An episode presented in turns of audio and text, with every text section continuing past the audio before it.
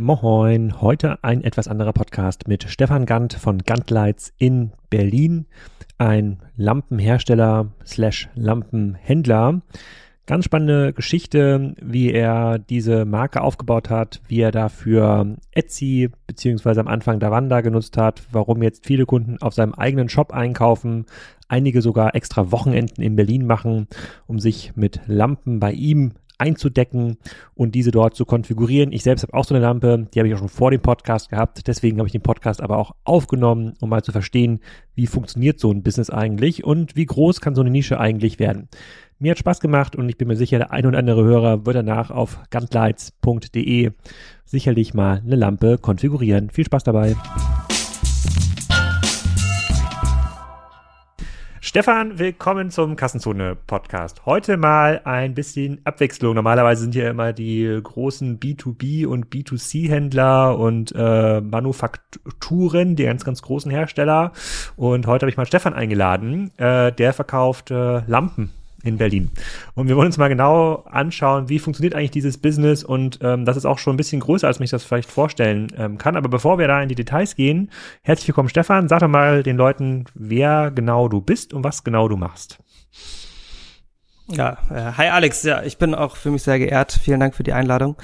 Äh, genau, ich bin Stefan Gant, ich bin äh, 34 Jahre alt und ähm, habe in München und Berlin Architektur studiert und vor jetzt ziemlich genau zehn Jahren Gantlights gegründet.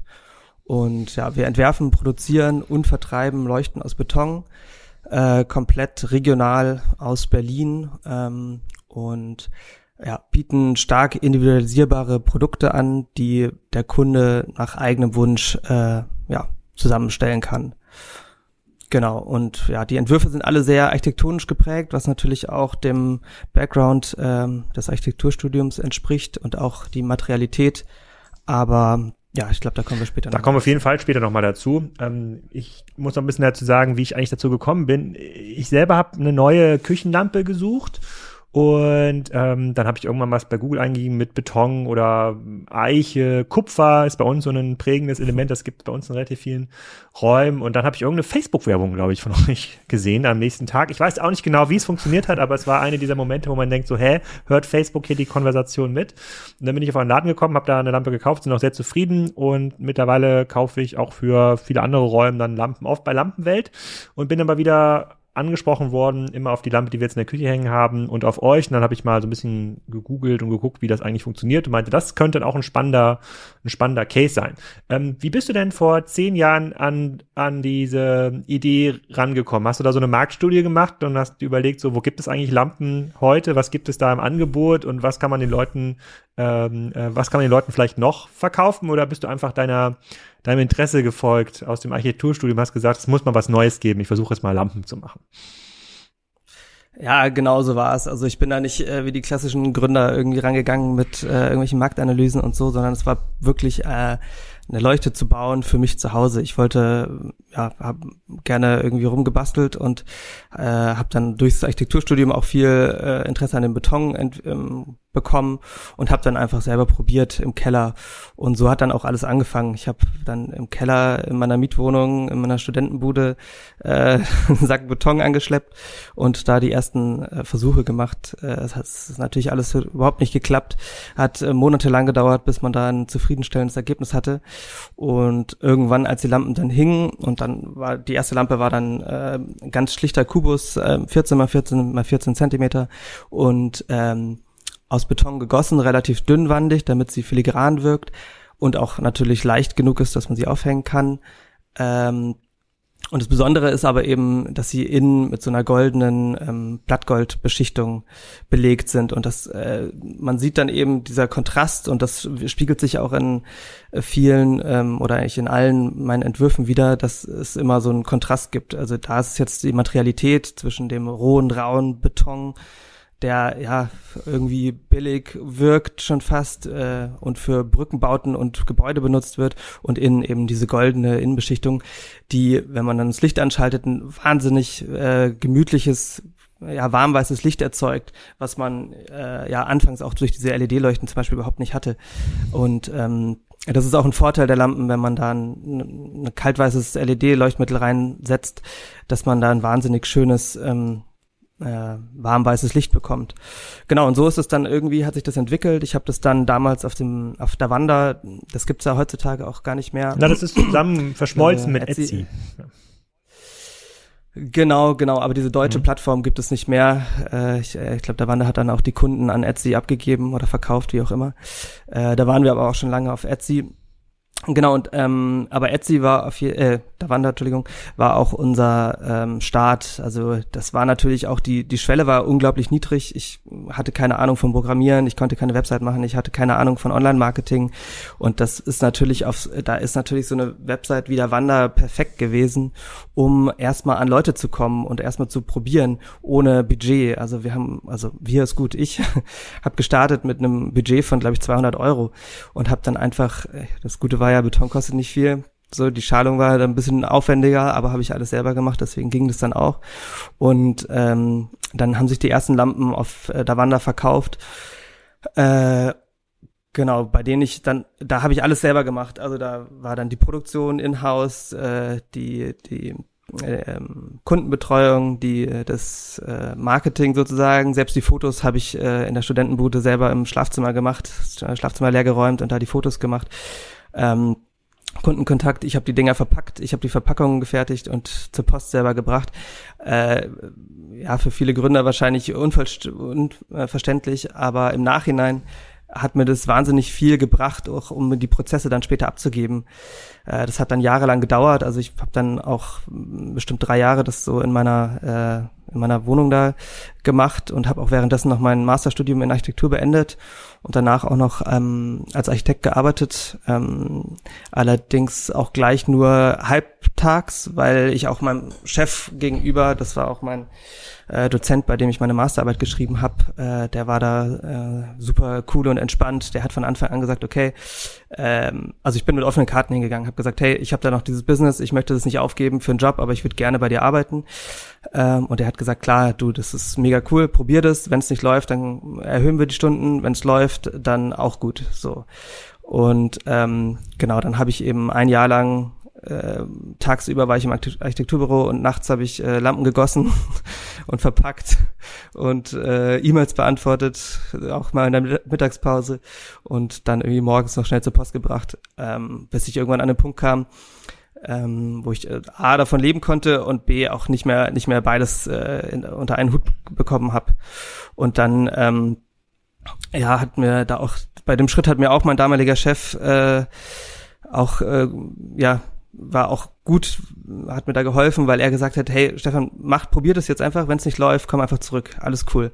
Und äh, das war natürlich für mich dann easy zu sagen, okay, ich mache das jetzt, ich habe keine Ahnung davon, ich habe kein BWL-Studium, ich habe kein, keine Ahnung von Marketing. Es läuft irgendwie, weil das halt über Davanda und Etsy die Verkäufe generiert werden und man da ja auch als Marketing-Laie Ads schalten kann ohne äh, besonderen Background.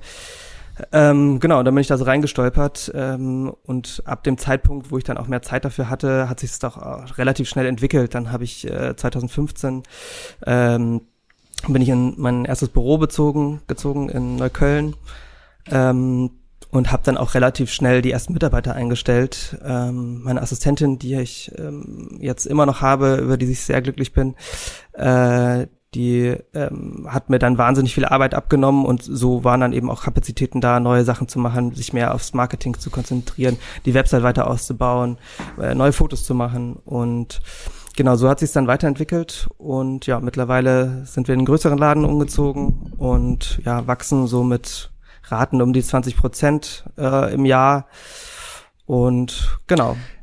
Sind Größere Laden, sag mal ganz kurz, wie viele Leute arbeiten mittlerweile für dich und produzieren Lampen?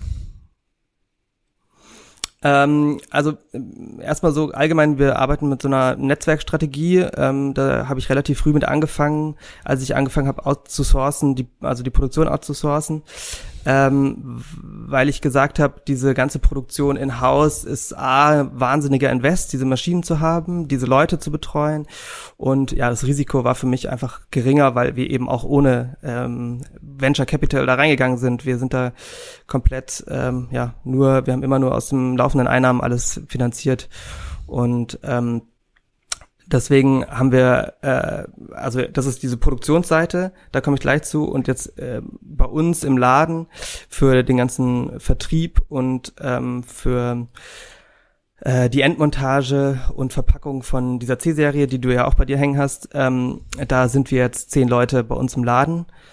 Ähm, das sind sechs Festangestellte und vier Studentenjobber und ähm, äh, genau, wir kommen dann die, die, also auch die Festangestellten arbeiten eigentlich alle nicht ähm, nicht fünf Tage, sondern eher vier. Das ist so ein bisschen so, hat sich bei uns eingebürgert, so ein bisschen mhm. so unsere Unternehmenskultur, dass man irgendwie eine gesunde Work-Life-Balance hat und ähm, ähm, ja, wir haben also wir haben ein wahnsinnig äh, gutes Team, was super gut zusammenpasst. Und ich glaube, die Leute, wenn ich das, äh, kann ich natürlich immer nur als Chef beurteilen, aber die Leute kommen gerne und auch die mögen sich und äh, freuen sich zu arbeiten, weil das Team einfach cool ist und weil es passt. Und Okay, ja, ich, ich wollte sagen, und zwar die, ähm, du hast gesagt, du hast bei Davanda angefangen und äh, heute gibt's ja immer noch diese Kubus, äh, Kubi, ich weiß gar nicht, was, was denn die Mehrzahl von mhm. Kubus ist. Ähm, welche Preispunkte muss man sich da vorstellen für die Leute, die noch nie Gantlights gesehen haben?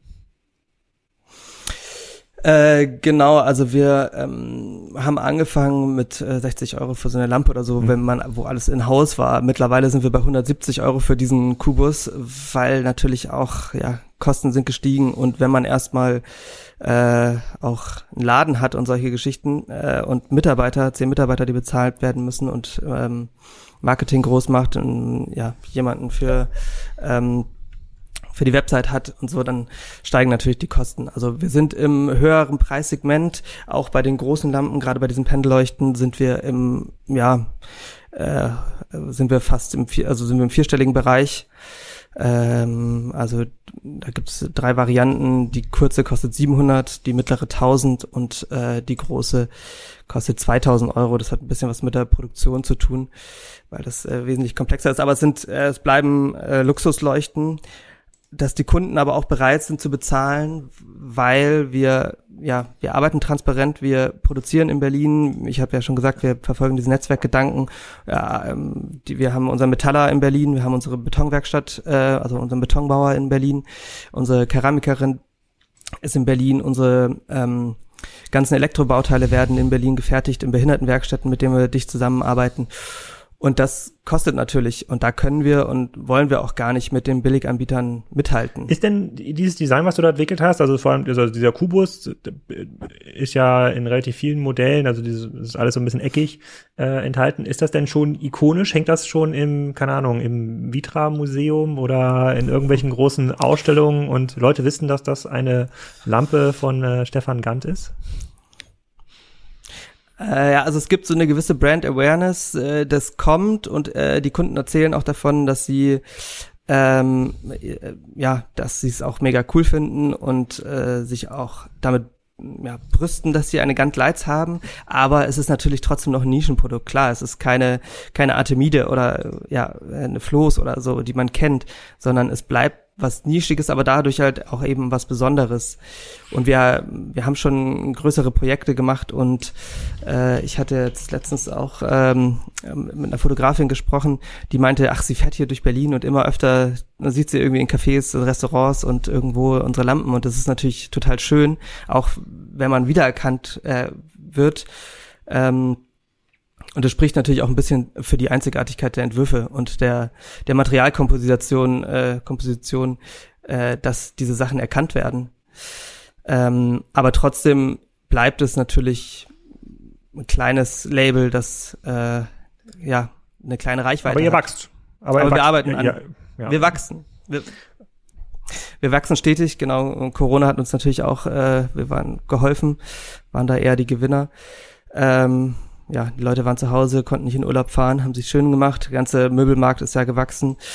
Äh, somit auch der Lampenmarkt war natürlich für uns sehr gut. Und ähm, hättest du nicht Angst, dass diese Produkte, also die sehen ja jetzt quasi erstmal, ich will gar nicht sagen, nicht einfach aus, aber sie sehen einfach kopierbar aus. Erstmal viereckig, ne, in, in vielen Formen so. Das sind jetzt zwei Materialien oft gemischt, ne, Beton und Kupfer, Beton und Eiche, Beton und Gold, ja, ähm, hättest du nicht Angst, dass äh, das einfach kopiert werden kann und das dann bei Amazon oder bei lampenwelt.de so ähnlich verfügbar ist? Weil das natürlich auch ein Preispunkt ist, du hast das gerade angesprochen, so eine längere Pendelleuchte dann für irgendwie 7, 8, 900 Euro, wo Leute sagen, hm, ist eigentlich ganz schön, aber vielleicht gibt's ja was günstigeres. Ähm, klar, das Problem gibt es auch schon von Anfang an und es gibt auch immer äh, ja, Kopien von allen Leuchten, die äh, immer wieder auftauchen. Äh, da ist es aber äh, eigentlich immer so, dass man auf den ersten Blick sieht, dass es irgendwas ist unstimmig, sei es die Fotos sind schlecht, sei es äh, die Proportionen sind leicht abgeändert und dadurch irgendwie ähm, ja sch schlechter geworden äh, oder irgendwas ist immer oder der Preis ist äh, so unterirdisch, dass man sich auch äh, fragen muss, wie eine LED äh, dann ähm, so ein, ja die Leistung bringen kann. Ähm, also wir haben da so ein gewisses äh, gewissen Qualitätsstandard, den die Kunden auch sehen und weswegen die auch bei uns kaufen. Also wenn man jetzt bei Etsy auch guckt, es gibt bestimmt fünf Anbieter, die eine ähnliche Lampe haben. Und wenn man dann aber auf die Shop-Historie guckt, uns gibt's äh, bei Etsy seit 2014 und die anderen Shops gibt es seit 2019, 2020, 2018 und das sieht man eben auch in der Qualität der Darstellung. In, klar, sowas entwickelt sich immer weiter, die Produkttexte, die Bilder, äh, die Produkte natürlich an sich auch und es sieht so trivial aus, aber es ist nicht so trivial, so eine Lampe in der Länge herzustellen. Wir haben da selber sehr, sehr lange gebraucht und wahnsinnig viel getüftelt und äh, es kommt auf die richtige Betonmischung drauf an. Ähm, da bin ich auch sehr happy, dass wir da mit unserem Zulieferer, ähm, äh, ja, da haben wir ein sehr eigentlich freundschaftliches ähm, Verhältnis und wir probieren einfach viele Sachen zusammen aus und die haben auch Lust drauf, dann neue Sachen zu entwickeln.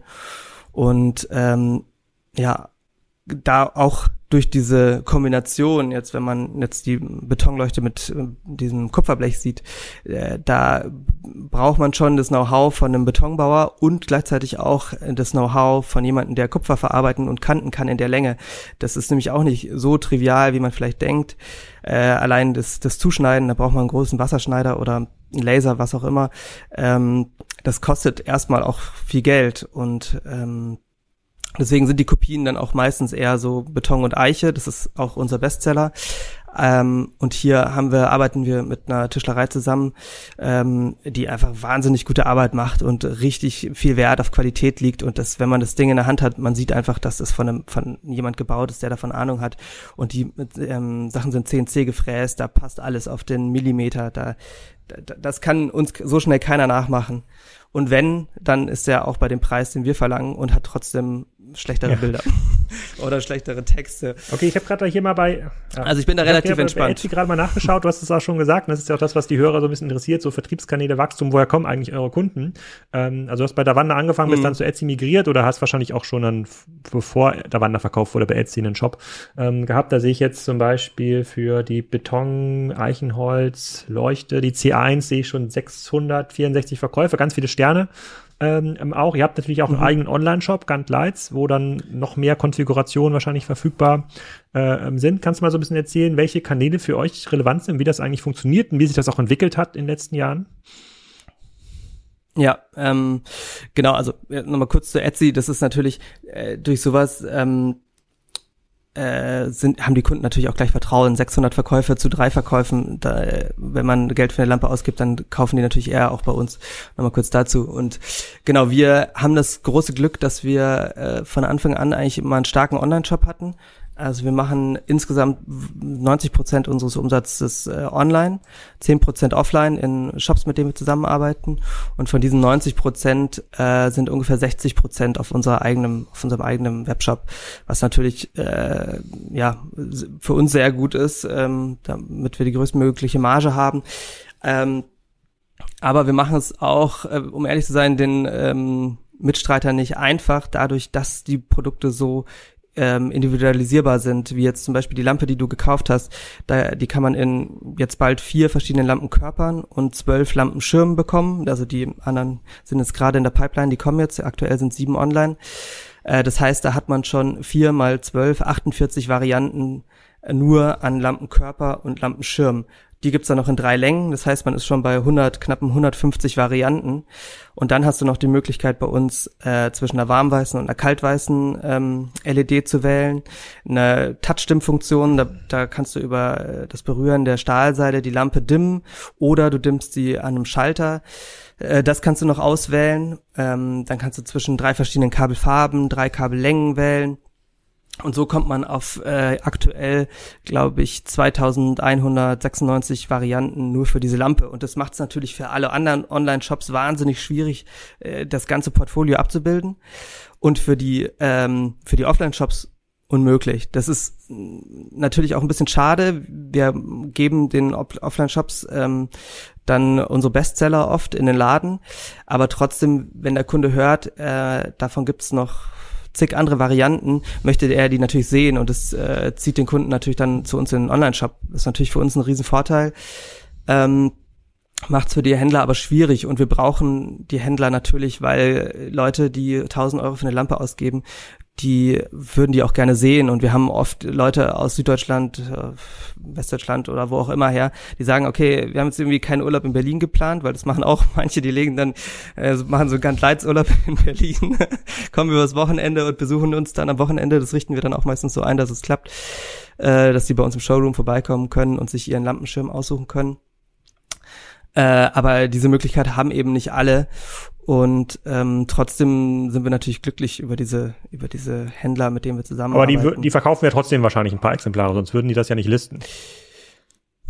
Genau, Aber genau. Die, genau das, äh, könnt ihr ja. nicht einen Katalog mitgeben oder können denen die Kunden das dann nicht online beim Händler konfigurieren? Also andere Multi-Channel-Gäste, ähm, die es hier gab, die sind ja der Meinung, dass man da die Händler belohnen muss und dass man denen irgendwie den Umsatz auch lassen muss, damit sie weiterhin mehr Lampen verkaufen. Dann kriegen die einen Gunlights Tablet, ja, oder können das auf ihrem Tablet irgendwie aufrufen, dann wird es dort konfiguriert und dann wird die Lampe in den Laden des Händlers geschickt. So ist die alte Multi-Channel-Welt. Äh, klingt für dich vielleicht gerade ein bisschen überraschend und weird, aber äh, äh, viele Hersteller gucken quasi so auf diese Welt, weil sie glaubt, der Fachhandel oder der Handel muss halt weiter irgendwie supported werden. Funktioniert das bei euch, so ein Katalogblättchen, Variantenblättchen?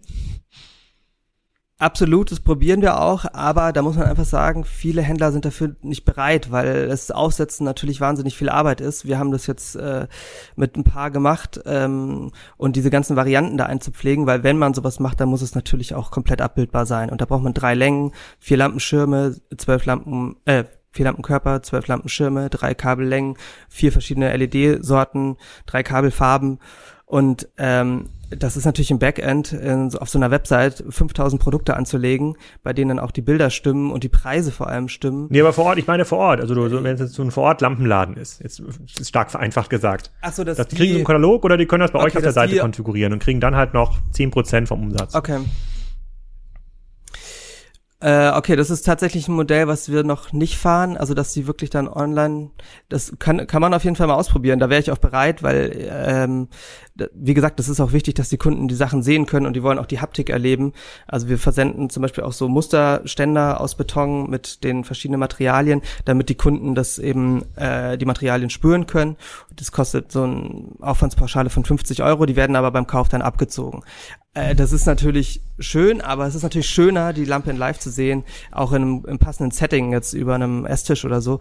Und äh, das ist vielleicht ein, ja, ein Vertriebsweg, dem, über den man nochmal nachdenken muss, wo man mit den Händlern vielleicht nochmal das offener kommunizieren, kommunizieren muss, ähm, dass man den Weg über unseren Online-Shop geht, über einen Händlerzugang, dass das dann direkt bei denen, äh, ja, in der, in der, bei denen verbucht wird.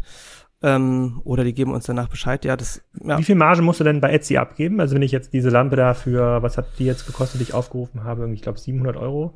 Nee, 900 Euro hätte jetzt gekostet. Wie, wie viel bleibt dann bei Etsy hängen?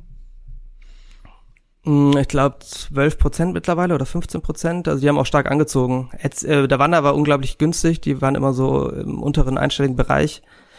Die haben auch dann jedes Jahr ein bisschen angezogen, 4, 5, 6 Prozent. Aber bei Etsy ist ein bisschen mehr, aber immer noch wenig im Vergleich zu vielen anderen. Also so eine Select oder andere Marktplätze verlangen natürlich, äh, oder nicht natürlich, aber verlangen wesentlich mehr. Aber erzähl mal, welchen Marktplätzen neben ähm, Etsy bist du denn noch aktiv? Also der eigene Online-Shop, habe ich verstanden. Lampen, Lampenladen vor Ort, habe ich auch verstanden, äh, damit das irgendwie regional greifbar ist. Ähm, Etsy Habe ich verstanden. Was gibt's noch für Marktplätze, die für dich re relevant sind? Ähm, also es gibt dieses Architonics, das ist so eine italienische Plattform. Nee. Kennst du das? Das Klingt die teuer. sind auch so sehr stark äh, architekturbezogen und haben so viele italienische Hersteller. Da, das läuft auch ganz gut eigentlich. Ähm, die haben auch, also die haben ganz normale Händlermargen, 40 Prozent. Ähm, ja, macht dann so mittel viel Spaß, auch weil das alles über Italien läuft und wenn ein Kunde aus Berlin eine Lampe bei ähm, Archiproducts bestellt, schicken wir die nach Italien und der Archi, ähm, Archiproduct schickt die von Italien nach Berlin und das macht auch im Sinne der Nachhaltigkeit so wenig Sinn für mich, dass es ja auch immer mit so einem weinenden Auge ist, wenn man da irgendwie was nach Deutschland verkauft über diese Plattform. Aber es ist, ja, trotzdem braucht man natürlich diese Plattform, um Reichweite Amazon, zu generieren. Amazon, eBay, macht das Sinn für dich? Mm, da habe ich mich äh, ganz bewusst dagegen entschieden, weil wir einfach eine ganz andere Preisstruktur fahren. Also bei uns geht nichts über den Preis. Also wer billig kaufen will, der kauft nicht bei uns. Und äh, da können wir und wollen wir nicht mithalten, weil wir wollen unseren Produzenten faire Löhne zahlen, wir wollen unseren Mitarbeiter faire Löhne zahlen und wir wollen ähm, ein Produkt verkaufen, was äh, eine starke Kundenbeziehung ähm, hat und wo der Kunde auch nach Jahren noch zu uns kommen kann und sagen, hey, ähm, mir ist weiß ich nicht, mir ist was äh, an, den, an den Lampenschirm gespritzt, was machen wir denn da? Und dann äh, entweder der Kunde kommt zu uns und wir reparieren die oder äh, wir schicken einen Austausch. Und äh, das ist auch äh, eigentlich einer unserer, ich sag mal, E-USPs, also äh, auf der emotionalen Seite dieser Service äh, Gedanke ist bei uns ganz weit mhm. oben. Das äh, ist auch für die Kunden wahnsinnig wichtig. Das war jetzt bei dir auch der Fall, dass wir äh, eben einen Service anbieten, den äh, man über so große Plattformen gar nicht hinkriegen kann, weil wenn also da hätte ich Angst, dass wir unsere Serviceleistung abnimmt und wir dadurch schlechte Rezessionen kriegen und äh, das ganze Brand Awareness irgendwie sinkt. Ähm, ja. Mhm. Deswegen. Okay, verstehe ich. Kein Amazon, kein, äh, kein Ebay, das macht ja auch bei den Margen irgendwie keinen Spaß. Etsy macht weiterhin Spaß, weil die Leute dem, das, äh, das, dem vertrauen, du, du da schon eine starke ähm, Handelsreputation aufgebaut hast. Dann ist die zweite Frage aber wichtig, die Kanäle, wo du verkaufst, ist klar. Wie machst du Werbung? Also es ist, hast du in deinem Team äh, sozusagen mit den Studenten und Festangestellten jemanden, der Facebook-Kampagnen schaltet, der longtailige Keywords wie Beton, Eiche, Kupfer, Gold äh, einpflegt in die Keyword-Kampagne, damit du die Besucher auf deine Seite lockst? Ähm, also das ist auch ein Punkt, den habe ich auch relativ früh outgesourced, weil ich auch ja auch durch meinen Background als Architekt davon keine Ahnung habe. Äh, ich habe aber da ein sehr kompetentes Team. Äh, es sind drei Leute, die sich um das Marketing kümmern. Das ist eigentlich eine Agentur. Es ist aber auch wieder äh, eine wahnsinnig freundschaftliche Beziehung. Äh, also man könnte sie auch als Inhouse bezeichnen, ist es genauso wie mit unseren Produzenten, die jetzt auch nicht zu diesem Team von diesen zehn Leuten gehören, ähm, von denen ich jetzt gesprochen hatte, die wirklich nur bei uns in-house sitzen, ähm, sind diese drei Leute im Marketing, wovon einer das E-Mail-Marketing betreut, was wir jetzt gerade aber erst aufbauen, also so ein Marketing-Funnel. Ähm, genau, dann ist ähm, ähm eine Person, die sich um den ganzen Content kümmert und ähm, ja, der Head äh, of Marketing, sage ich mal, der sich um die ganzen SEO-Kram kümmert, äh, Google, Facebook, Instagram Ads schaltet. Äh, und da ist auch ähm, also Facebook und Instagram liegt auch unser Hauptaugenmerk. Wir haben jetzt äh, auch durch deinen Podcast habe ich mal so ein bisschen mh, mm, haben wir uns so ein bisschen mit TikTok beschäftigt das ist auch schwieriger, schwierig äh, für uns äh, als Lampenlabel. Äh, ich verstehe, dass man als Lifestyle-Marke da irgendwie sich eine coole, eine coole ähm, Community aufbauen kann, weil man einfach auch viel mehr Anknüpfungspunkte hat, um äh, rauszugehen und um lustige Videos zu machen. Ähm, also ich meine, mit so einem Rucksack oder einer Brille oder was kann man natürlich schnell mal sich ins Boot setzen oder äh, cool am Tempelhofer Feld ein paar Bilder machen oder lustige Videos, aber bei der Lampe wird's halt ein bisschen schwieriger, deswegen ist TikTok äh, bleibt für uns ein äh, etwas, auf das wir gucken, was wir auch sehen, dass es stark wachsend ist und wo auch die die Mitgliederzahl äh, ja älter wird und was wir auf keinen Fall aus dem Augen aus den Augen lassen, ähm, aber für uns aktuell irrelevant. Ähm, ich weiß nicht, vielleicht siehst du das anders mittlerweile. Nö, also ich verstehe, ich verstehe TikTok auch nicht, weil das, wir sind ja nicht native Konsumenten. Deswegen versuchen wir uns das ja äh, so rational zu erschließen und das kann, das ist beim neuen Plattform immer total schwierig. Das ist wie äh, unseren Eltern Instagram zu erklären. Ähm, wenn man da keinen Bock zu hat, dann, genau. dann kann man es auch nicht erklären. Ja. Äh, das ist wie so ein, wie so ein Fotoalbum, äh, Mama, äh, nur online von mehreren Leuten. Genau. Und das ist so, das, genau. Von fremden äh, Leuten. Google, ja. Macht Google AdWords, spielt das eine Rolle für euch?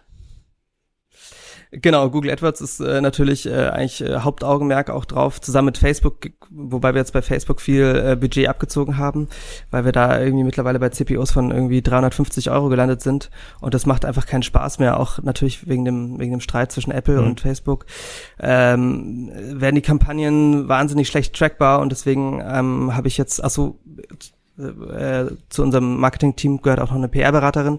Das sind dann vier Leute. Und mit der zusammen haben wir so ein bisschen die Strategie geändert, dass wir jetzt gesagt haben, okay, wir ziehen dieses sowieso nicht trackbare Budget aus äh, Facebook zurück. Ähm, und stecken das jetzt in Printwerbung und das machen wir jetzt so seit einem Jahr. Das funktioniert auch ganz gut, ist auch, glaube ich, für uns eigentlich ein wahnsinnig wichtiger Kanal, weil unsere Zielgruppe sind 30 bis äh, 55 Frauen wie Männer, die Architektur und Design interessiert sind, äh, sich für nachhaltige Produkte interessiert, interessieren und ähm, für ja, regionale Fertigung und denen solche Aspekte wichtig sind. Und da äh, diese Zeitschriften trifft eigentlich dieses Klientel ganz gut, besser verdient auch oft. Ähm, ja, so dass wir da jetzt einfach viel in in PR-Kampagnen stecken und eben auch bezahlte bezahlte Werbung. Und äh, ja, aber immer natürlich mit dem Problem der Trackbarkeit. Also wir haben da verschiedene Sachen ausprobiert, mm, ähm, seien es äh, Gutscheincodes oder trackbare Links über QR-Codes, aber es ist, bleibt einfach so eine riesige ähm, Dunkelziffer, die man am Ende nur an den Umsatzzahlen irgendwie zurück äh, rekapitulieren kann. Und da sind wir momentan, ja, wir sind zufrieden mit dem, wie es läuft, aber ja, immer offen noch für hm. Neues. Okay, dann, dann der, die, der nächste Kanal, der mir noch einfallen würde, ist tatsächlich Internationalisierung. Ähm, der Online-Shop nicht da so drauf äh, ähm, gehe. Da gibt's quasi Englisch und ähm, Deutsch. Das ist aber natürlich eigentlich eine internationale Designsprache. Ja, sozusagen jemand, der sich schön einrichtet irgendwie in mhm. Italien, wie du gerade gesagt hast, oder in, in Spanien, der hätte wahrscheinlich genauso ein Interesse an, an so einer Lampe wie, einen, äh, wie jemand, der in Deutschland äh, wohnt. Wie sind da deine Erfahrungen? Gehst du da über den internationalen Lampenhandel? Also hat man da irgendwie so ein Netzwerk an Lampenhändlern, über die man da äh, wächst? Ähm, oder macht man das über Etsy äh, zum Beispiel auch? Das ist ja auch eine internationale Plattform. Man muss dann die Sachen übersetzen. Wie läuft das? Ähm, tatsächlich haben wir gute Erfahrungen gemacht mit, ähm, ja, ähm, mit europäischen oder mit den lokalen Handelsplattformen, die einfach in der Region Sinn machen, wie jetzt zum Beispiel Architectonics äh, in Italien, ist zum Beispiel G ähm, in Frankreich für uns ein wahnsinnig starker Partner geworden. Wir hatten auch in UK, das ist jetzt auch äh, ziemlich eingebrochen äh, seit dem Brexit, hatten wir auch einen starken Partner und das hat eigentlich immer gut funktioniert, weil diese einen Partner dann uns auch ziemlich gepusht haben und uns äh, supportet haben, ohne dass wir da selber eine, eine, eine große Website und eine große Brand Awareness aufbauen mussten, was ja natürlich auch extrem schwierig ist, wenn man äh, die Sprache nicht spricht und ähm, die Leute einen auch nicht kennen. Äh, aber trotzdem sehen wir natürlich, dass die Menschen dieses Made in Germany äh, das ist immer noch eine Marke und die Marke ist Made in Germany und danach kommt Gant Lights so im, im, im europäischen Ausland. Und äh, so schaffen wir es auch knapp 30 Prozent unseres Umsatzes in, im europäischen Ausland zu machen, wobei äh, die äh, die südeuropäischen Länder sind stark und die osteuropäischen Länder sind jetzt stark im Kommen. Das äh, glaubt man gar nicht. Aber so Tschechien, Polen äh, kamen jetzt auch wahnsinnig viel in den letzten Monaten und Jahren. Ähm, also da sehen wir schon Wachstumspotenzial, auch weil wir in Tschechien einen guten Partner gefunden haben, der uns da vertreibt und. Ist auch eine Plattform? Ähm, das ist auch eine Plattform, genau. Und das ist auch so eine, das ist so eine Nischenplattform wie Archi, ähm, Architonics ähm, oder wie auch immer diese Plattform hieß in Italien. Ich, also ich glaube, Architonics ist tatsächlich ah, okay, gar nicht ja. so nischig. Habe ich mich ja wieder in, in die Netteln gesetzt. Aber nee, ja, ist auch, ist auch äh, überhaupt, also weiß man auch nicht, wenn man nicht aus der Branche kommt. Ähm, äh, aber eine G würde ich jetzt eher mal als nischiger bezeichnen, auch ohne wirklich Background-Informationen dazu haben. Aber genau, so ist es in, in ähm, Architonics hat eine wahnsinnig schlechte UX. es ist total schwer, das zu verwenden und ja. Produkte zu finden. Es ist total schön, ja. sieht total, wahrscheinlich, wenn man es ja. druckt, einen Katalog, sieht das richtig geil aus, aber es ist richtig schlecht als äh, Marktplatz. Ja. Okay, das heißt, du, wenn du jetzt, ähm, das heißt, wenn du jetzt zum Beispiel in, keine Ahnung, Schweden eine Plattform also, äh, finden, finden solltest, ähm, würdest du sagen, es macht jetzt keinen Sinn für dich, gantlights.de äh, zu übersetzen auf Schwedisch und dann irgendwie Online-Werbung zu schalten, sondern eher zu schauen, wo gibt es schon designaffine Kunden, in Schweden, so auf welcher Plattform. Vielleicht ist es ja Etsy, vielleicht ist es irgendwas anderes. Und dort würdest du versuchen, deine Lampen einzustellen, in der Hoffnung, dass es nicht die klassische Händlermarge gibt. Ja, die 40 Prozent äh, sind ja extrem ja. unattraktiv in deinem, äh, ähm, in deinem Business. Aber wenn es, aber wenn jetzt ein schwedischer Lampenhändler anruft und sagt, hey, ähm, Stefan, ich nehme dir 30 C1 ab, schick die mal nach ähm, Schweden, äh, ähm, 40 Prozent quasi ähm, Händlermarge musst du natürlich irgendwie abgeben, machst du es trotzdem, oder? Ja klar, ja, natürlich auf jeden Fall.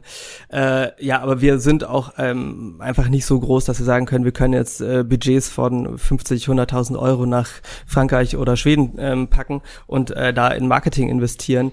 Da, da fehlt uns einfach äh, das Budget und auch die Kapazität äh, an Mitarbeitern. Deswegen ist diese Marktplatzstrategie äh, im Ausland für uns aktuell die, die sinnvollste. Was ist denn so das Endgame für einen, so, einen, so einen Lampenmann wie dich? Äh, ist das dann so eine ikonische Marke zu werden äh, im, im, im Lampen Bereich und dann irgendwann mal, keine Ahnung, 100 Millionen Euro Jahresumsatz äh, zu haben und dann ist das eigentlich so ein Standardprodukt wie der Eames Chair in jedem guten, gehobenen Haushalt ähm, oder, oder gibt's da gar kein Endgame? Äh, doch klar, also aber das ist auch äh, nicht umsatzgetrieben in dem Moment äh, dieses ähm, wie du schon gesagt hast, diese Eames Möbel, das ist ja der Wahnsinn. Die werden ja heute noch verkauft wie geschnitten Brot. Das ist, das kann man sich nicht vorstellen. Und äh, auch die Klassiker, es gibt ja Leuchtenklassiker, die seit 60, 70 Jahren verkauft werden und die aufgrund ihres Designs auch einfach so zeitlos sind, dass sie heute noch funktionieren. Und das ist auch ein Ansatz gewesen, den ich von Anfang an verfolgt habe, die Produkte so zeitlos zu machen, dass sie dadurch auch eine gewisse Nachhaltigkeit bekommen, also dass die Lampen, äh, die, die Kunden lange was davon haben und die äh, Lampen äh, lange benutzen können. Ähm, und eben auch, ja, also wenn es ein Klassiker werden würde, das wäre auf jeden Fall, das wäre das, das Endgame, das wäre das Ziel. Also ich hatte auch schon ähm, einen Kunden, der hat sich so eine, es war so eine limitierte Version aus Marmor mit äh, Messing, äh, also grüner Werde Guatemala Marmor aus äh, Rajasthan, Indien und der hat sich dann so eine von uns äh, so eine äh, ja so ein Zertifikat machen lassen, dass es davon eben nur fünf gab und die ist auf der Lampe und er meinte, die wird mal richtig viel wert. Das war natürlich, äh, ich hoffe, also ich wünsche es ihm, es wäre wahnsinnig cool, wenn die, wenn das mal so wird, das stimmt. so Sammler limitierte Dinger Edition. Werden. Das ist eigentlich ganz geil. Das stimmt von diesem Lampenkörper. Ist, ist das schwer dann so ein Marmorblock? Also ihr macht ja Beton, gießt ihr das ja und aus so einem Marmorblock musste man das dann irgendwie ausfräsen mhm. oder wie entsteht da so eine Lampe? Genau, das wird gefräst, äh, unglaublich teuer. Also da kostet ein Lampenkörper in der Herstellung schon 500 Euro, ähm, ohne ohne LED und ohne alles drumherum. Äh, äh, geile Optik meiner Meinung nach, aber kam auf dem Markt überhaupt nicht an. Ich weiß nicht warum, deswegen haben wir es dann auch offline genommen. Deswegen es war nicht als limitierte Version geplant. Das, das, darfst du doch jetzt nicht offiziell sagen, Mensch. nee, aber ich wollte dazu noch sagen, wir hatten eine limitierte Version, das kam auch sehr gut an zum fünfjährigen Jubiläum. Habe ich mir überlegt. Ähm, wollte ich was Besonderes machen, was limitiert ist. Äh, und da habe ich vom Berliner Stadtschloss, weil ja auch Gründungsgeschichte in Berlin war oder ist, auch immer noch Firma ist in Berlin, äh, junges, ja, junge Firma aus Berlin. Und dann habe ich aus dem Berliner Stadtschloss, äh, das, äh, wo es früher stand, das war auf so Eichenpfählen gegründet und die wurden im 16. Jahrhundert in den Boden gerammt und wuchsen so um 1400. Also quasi 600 alte, 600 Jahre alte Eichenstämme, die im Moorwasser lagen über ähm, 500 mhm. Jahre, also 100 Jahre gewachsen, 500 Jahre lagen sie in diesem Moorwasser. Äh, davon habe ich einen, ähm, einen Stamm ersteigern können, ergattern können. Da, das war eigentlich, also äh, es war ein Riesenhaus Haufen Schrott, aber so auf dem ersten, auf dem ersten Geschichte. Blick. Du musst das viel besser, du musst das ganz anders verkaufen. Das ist nee, nee, das kommt jetzt erst noch. Ich bin dann damit zu meinem Tischler gegangen, habe gesagt, hier, mach mir daraus zehn Lampenschirme, ich will Jubiläumsversion machen. Und er hat, hat gesagt, okay, puh, wie soll ich das denn machen? Das ist hier irgendwie so komplett zerfetzte äh, alte Eichenbohle. Hat die dann aufgetrennt, es wurden dann auch nur Material für fünf Lampenschirme, war dann aber auch passend zum fünfjährigen Jubiläum. Aber mit einer wahnsinnig geilen Struktur, zerfressen von, von Würmern und von äh, blaustichig, von irgendwelchen Oxid. Äh, Ablagerungen im, im Holz, äh, richtig schöne Lampenschirme. Da habe ich dann noch, ähm, weil das vom Berliner Stadtschloss, so ein kleines Berliner Stadtschloss eingefräst, CNC fräsen lassen, mit so fünf äh, Säulen mhm. sozusagen vorne vor und jede Säule äh, wurde einmal vergoldet. Also es gibt jeden Lampenschirm wirklich allein schon natürlich durch dieses Holz gab es jeden Lampenschirm nur einmal und ähm, bei jedem war eine dieser Säule in Gold eingefasst mit 24-karatigem Gold. So, und dann habe ich die online gestellt als Jubiläumsversion, ein bisschen teurer gemacht, weil es natürlich wahnsinnig aufwendig war. Und äh, das Doppelte, die haben, damals hatte die C1 700 Euro gekostet, mittlerweile ist sie teurer. Äh, ja, ja, man kennt das ja, steigende Materialpreise, äh, Inflation und so weiter. Und äh, damals habe ich die dann für 1400 Euro angeboten und die war dann auch richtig schnell weg. Ich hatte mir dann überlegt, noch eine selber zu behalten und dann dachte ich mir so, warum, warum, also wer weiß, ob das jemals irgendwie wertvoll wird und selbst wenn, dann ist es doch schön, wenn es die Kunden haben und man dadurch äh, also so eine Bekanntheit aufbaut und wenn die Kunden, je mehr Kunden es gibt, die so ein Ding haben und sich darüber freuen und darüber erzählen, sie haben ein Einzelstück und darauf stolz sind, umso, umso besser und schöner für uns. Genau. Und äh, ja, diese äh, Jubiläumsversion, ich weiß nicht, wo die sind in Deutschland, aber ich denke, dass die in Ehren gehalten werden. Ja, sehr cool. Also ich, ich finde das Business faszinierend. Äh, du, du schreibst das extrem zu, zurückhaltend, ähm, im Understatement-Manier und dann hier drei Leute, da vier Leute, aber es ist natürlich schon ein größer Apparat, der am Ende des Tages damit ja auch irgendwie seine, sein Geld ähm, äh, verdienen muss, der, verdienen muss, ob das die Behindertenwerkstatt ist oder der Tischler, der äh, die Lampenschirme äh, ähm, äh, fräst. Ähm, und das finde ich auch ähm, ein schönes Vorbild für viele andere ähm, Gründer, also sozusagen ein gutes Produkt, lässt sich trotzdem international vertreiben auf Plattformen und natürlich sozusagen auf dem Heimatmarkt ähm, Online-Shop mit Wachstumsraten wahrscheinlich immer noch im zweistelligen Bereich. Also ich gehe mal davon aus, du wächst äh, über zehn Prozent äh, im Jahr ja. in einen Markt hinein, der das Thema irgendwie Qualität, äh, lokales Sourcing und Individualität, das bietest du ja mit irgendwie 3000 verschiedenen Varianten, ähm, ähm, immer mehr wertschätzt. Also, äh, also Chapeau. Genau, und was da auch äh, mir wichtig ist, ist nochmal zu sagen, dass diese Lampen jetzt, die auch die du hast, äh, da ist auch, weil du hast jetzt eine Lampe mit einem Kupferlampenschirm. Kupfer ist ein Trend, das kann man nicht anders sagen. Ah, jetzt fühlt sich das äh, auch schon wieder schlecht an. Erst, Mann, das ist jetzt was nein, Besonderes. Nein, nein, es ist es ist was Besonderes natürlich, aber äh, dir bleibt die Möglichkeit offen, äh, solange es uns gibt, den Lampenschirm jederzeit das auszutauschen. Geht. Also wir haben auf der Website äh, einen, genau, das wissen viele Kunden nicht. Wir transportieren das irgendwie das zu stimmt. schlecht. Das steht aber in der Produktbeschreibung, die die Kunden nicht lesen. Nee, das ist wirklich schlecht transportiert. Ich also wusste es auch nicht, nämlich viel mit euch beschäftigt. Ja. Hm, okay. Ähm, ja, wir arbeiten daran, aber es ist wirklich schwierig, das zu transportieren, dann, ganz offensichtlich. Die Idee ist einfach, ein Produkt zu schaffen, das nicht nur in der Produktion und in der Wertschöpfung nachhaltig ist, sondern auch langfristig äh, im Design nachhaltig ist. Und das ist natürlich schwierig, wenn man Materialien benutzt, die Trends folgen, wie jetzt Kupfer. Deswegen äh, gibt es die Möglichkeit bei uns über diesen Lampenschirmkonfigurator, der ist äh, auf der Website ja. zu finden, äh, sich jederzeit für jede Variante, jeden Lampenschirm, der verfügbar, äh, den, den wir anbieten, anbieten, nachzukaufen. Und wenn du jetzt in zwei Jahren sagst, ach, Kupfer passt jetzt nicht mehr hier so rein, jetzt möchte ich mal Eiche haben, dann bestellst du dir Eiche. Die äh, sind äh, auch nicht äh, wahnsinnig teuer, die bewegen sich so im Bereich 100 bis 200 Euro. Es sind fast Herstellungskosten. Äh, es ist nur so ein bisschen so ein Handlingszuschlag da drauf. Ähm, aber einfach, um den Kunden die Möglichkeit zu geben, den Style wieder anzupassen. Und wir bieten... Das ist ja ähm, geil, das ähm, wusste ich echt nicht. Und das zieht man einfach äh, raus dann aus dem äh, Körper da, oder? Äh, genau, da sind acht kleine Schrauben unten drin. Man hängt die Lampe am besten einmal ab oder stellt sie auf äh, einen großen Turm auf den Tisch, da muss man sie gar nicht abhängen. Schraubt diese acht Schrauben raus und mhm. ähm, setzt einen neuen Lampenschirm drauf. Und das hat halt auch den Vorteil, dass du brauchst dir keine La neue Lampe mh, zu kaufen in den nächsten Jahren, wenn ein neuer Trend kommt. Also wir haben jetzt, ähm, habe ich vorhin schon erwähnt, fünf neue Lampenschirme in, in Petto, die jetzt nach und nach online gehen. Äh, zum Beispiel das erste wird jetzt sein, so ein Burnt Wood, also das kommt auch aus der Architektur. Äh, ich weiß nicht, ob dir das was sagt. Yagisugo Holz, das ist so carbonisiertes Holz, das über. Nee, bei mir hört es ähm, nach Inchter schon auf. Danach kenne ich keine Namen mehr, die ich nicht angeben kann. Ne, das ist auch eine ganz alte, äh, alte Handwerkskunst aus Japan, ähm, der durch ähm, Verbrennen von ähm, einer Holzoberfläche mhm. äh, die das Holz widerstandsfähig gemacht wird gegen Feuchtigkeit, gegen ähm, Ungeziefer und das gibt da einfach eine wahnsinnig schöne Patina und ähm, also von so einem verbrannten, verbrannten Holz. Und ähm, das kennt man nur aus der Architektur und das spiegelt auch so ein bisschen meinen Background wieder, dass viele Produkte bei uns diese architektonischen mhm. Materialien und die architektonische Form haben. Ähm, äh, ähm, und du kannst dir jetzt quasi auch diesen Lampenschirm kaufen und du brauchst keine neue Lampe. Du kannst einfach diesen, nur diesen Schirm kaufen, sobald er online ist und kannst dem was neuesten gibt's noch? Trend Also Eiche habe ich jetzt folgen. gesehen, Eiche, Kupfer, Edelstahl habe ich gesehen, alles. Was, was kommt noch? Burnt Wood und was ist noch, die anderen?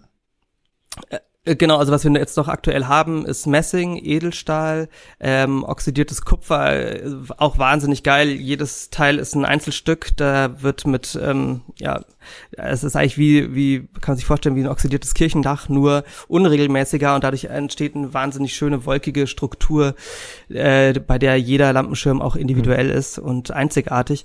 Und das wird jetzt auch als oxidiertes Messing ähm, kommen. Dann haben wir noch ähm, das weiß ich gar nicht, ob ich das verraten darf. Ich glaube schon. Ach komm, hier hört doch gar keiner mit, erzähl äh, wir doch mal. Wir arbeiten zusammen. äh, wir, wir, machen jetzt eine Ko Kooperation mit Moja Berlin. Die sind, äh, mhm. würde ich mal sagen, ähnlich wie wir aufgestellt. Kleines, äh, kleine äh, Firma aus Berlin, die mit Birkenholz arbeitet. Und da machen wir eine Kooperation. Da wird's dann, äh, kann man dann äh, Birkenholz äh, Lampenschirm bekommen. Äh, genau, dann haben wir noch so dieses äh, Gunmetal kommt bald.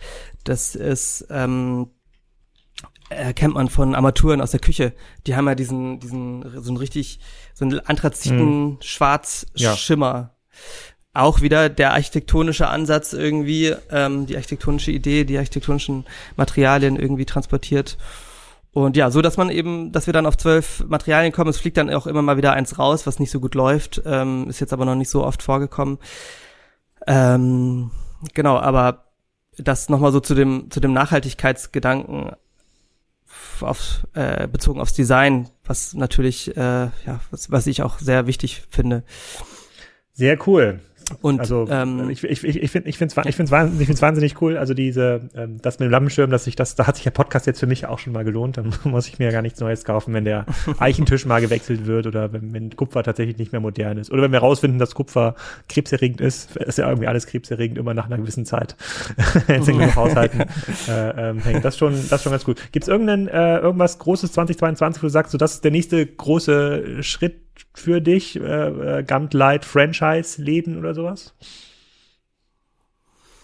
Mm, äh, Franchise passt nicht so zu unserem ähm, Konzept, aber äh, also was äh, auf der Liste steht für 2022 sind auf jeden Fall Outdoor-Lampen und da freue ich mich auf jeden Fall auch drauf. Äh, äh, ich wohne auch hier in Brandenburg auf dem Land und da kann man auch viel einfach einsetzen direkt. Das ist auch immer schön, die Sachen für sich zu entwerfen, die bei einem selber gut funktionieren.